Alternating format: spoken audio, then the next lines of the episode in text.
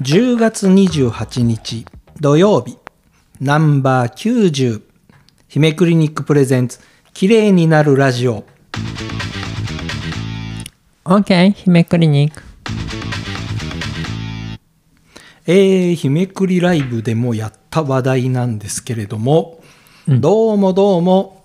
ま、料金の問題だったり、えーなんでこれキャンペーンなのだったり、いろんなことでですね、ネット検索をしていると、どんどんどんどんなんか深みにはまる人たちが多いようなので、もう一度そのお話をしていこうかと思います。で前回と違ってまあ今回もうもうちょっとなんていうかなそのいろんな参考はい。おになる話もしながらねはい。なんでそうなっちゃうのか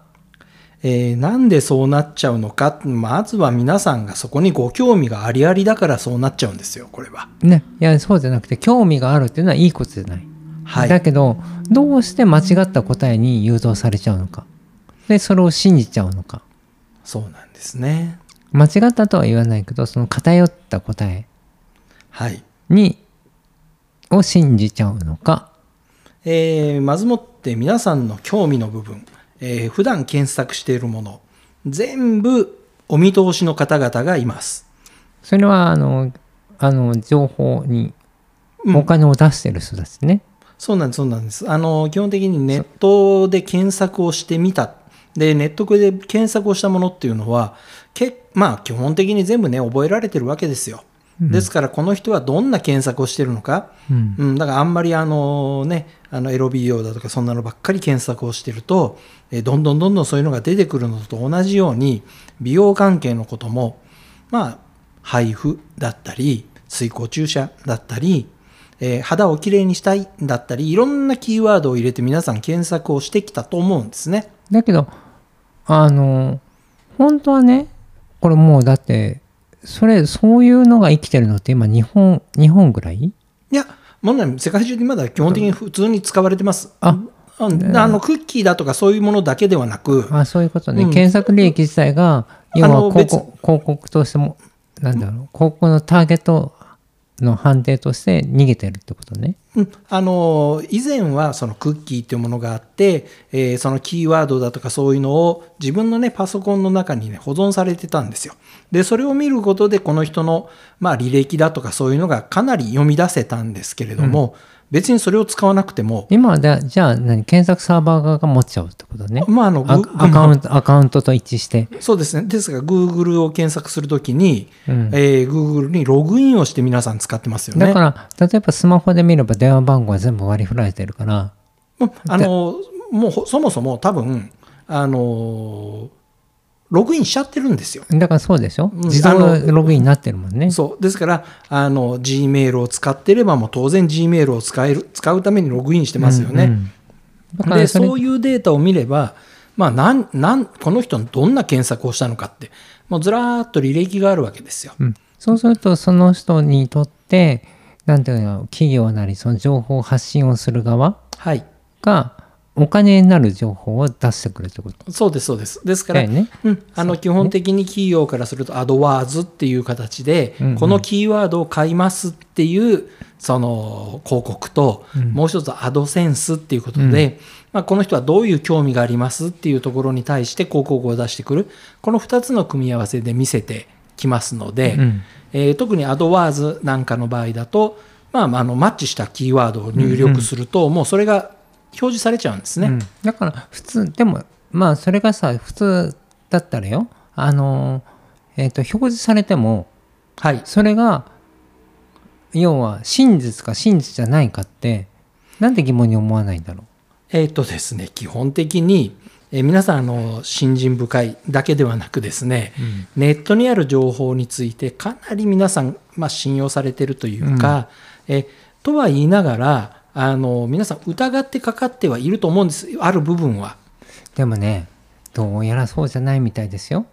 えーということでですね、今、検索の上位、えーきちっとね、今ね、広告って出てます。で、広告と出てるものは基本的に広告ですから、もねそこすら見てないからそうなんです、そうなんです。だからこれは広告ですよってわざわざちっちゃい字で書いてあるのにはい。あれねなんなんなんですっけあのあの商売上手な宇宙人の話、まあ、フェレンギ人ですフェね。レフェレンゲ人あの、はい今度検索してみてフェレンゲ人のはい。あのお金儲けの、はい、あの金儲けの秘訣といううん聖典があるんですね。ねで彼らの、まあ、信用しているものの言葉の中に、えーそうそうそう文字文字が小さければ小さいほど怪しいというあの重要なこと重要なことが書いてあるっていいうねあのだから教えがあるぐらいうそうだから広告ってちっちゃく書いてあるんですちっちゃく書いてあるんでよちっちゃく書いてあるから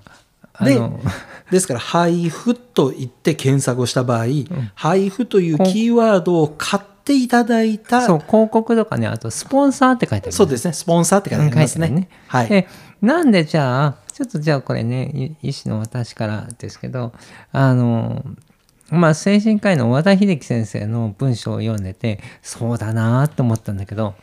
もう和田先生のはね、 僕もね、あの木村盛夫さんとあの和田秀樹先生の YouTube あのね YouTube なんかはもう完全にはまってみよ見てますからね。ねあのそうなんですけど、まあ、確かにもうこれはね皆さんねこれはね日本人が特にそこには弱いはい。というね根拠にななるんじゃないかなと思うんですけど、はい。あの例えばねあの例えばじゃあ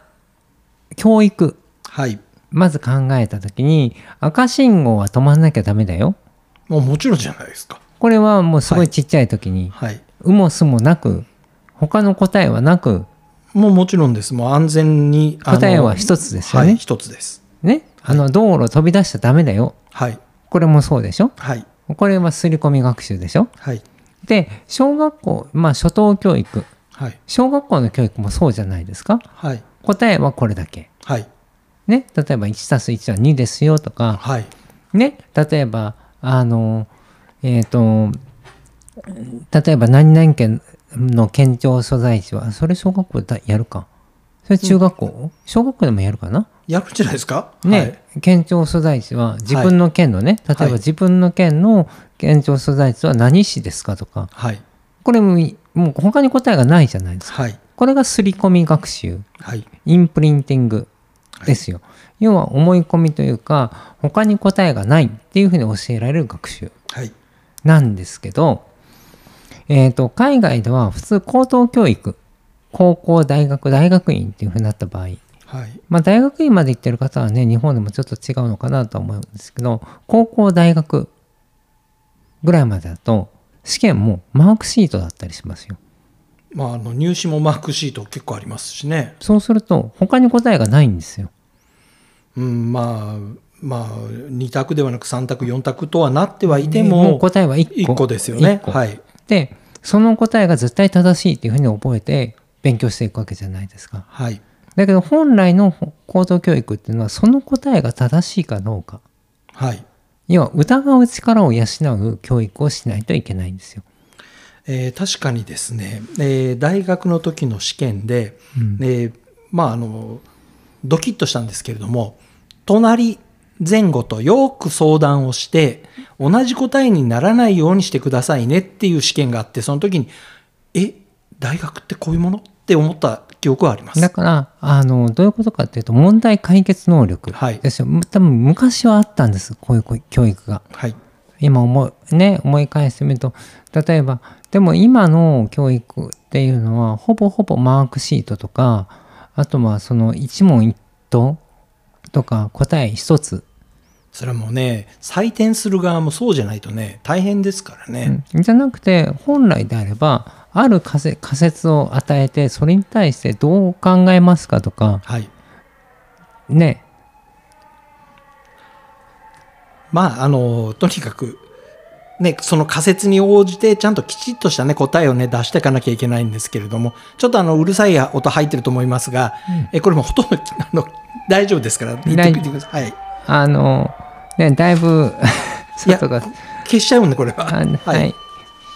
えっ、と、そうするとね、えっ、と、インプリンティングって言うんですけど、そういうのね、刷り込み型はい学習。で、日本人は結局、その、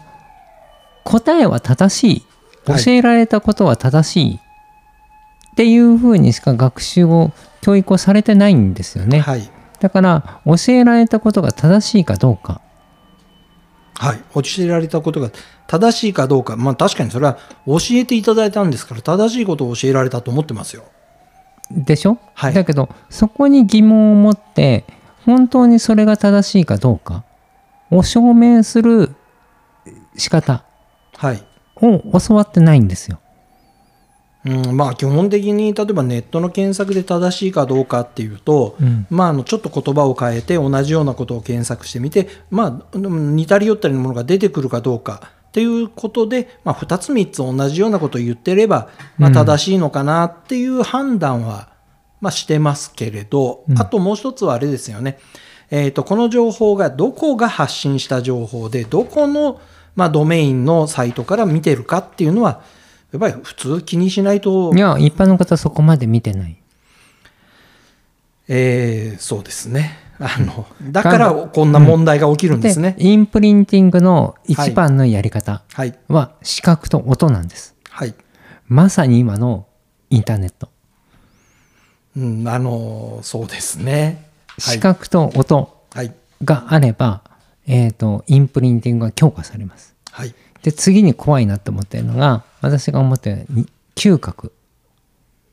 もうネットにもまだ嗅覚ないですよ。そのこれやられたら完全に皆さん騙されますまあ、あの美味しい匂いがしてあのよだれが出ちゃうみたいなそんなのが、うん危ないので言わないんですけど、はいえー、とインプリンティングを起こさせる匂いっていうのもものも分かってますはいだからこれを例えば同時に発生させられると簡単にそれを人間の脳は真実だと思って刷り込まれちゃなんか猫のまたたびみたいな話ですね。うそうですこれ動物実験で分かってるのではいこれはほら鳥がおね生まれて親鳥を見たらそれをずっと親だと思うっていうのとそうですね最初に見たものを親だと思っちゃう、これがもうね分かりやすいイ卵から出てきてンプリンティングですけど、はいこれがもう疑いもなくそう思っちゃうようになってるっていうそのインプリンティングの仕組みっていうものを考えていくとあの今のそのネットっていうのはまず視覚から飛び込んでくるはいで場合によっては音も使ってくるはい、あとはもう一つは色視覚あまあ視覚と一緒かうん、あのまあだからも文字っていうものもね、はい飛び込んできますし視覚としてねまあこれが怖いっていうふうに皆さんちょっと思ってほしいんですよね。えーっとですね、今日はですね、まあ、広告とね、全然違うものに出くわしてしまうっていうところの話まで行きたいと思ってたんですけれども、えーまあ、検索をして、えーそれを全部真に受けちゃいけませんよっていうところで、うんどうも序談終わってしまいそうなんですよ。で、えーまた来週、これ来週に、えーすいません、広告となんでこんな違う話になっちゃうのっていうところを、うんはいはいぜひともお願いいたします。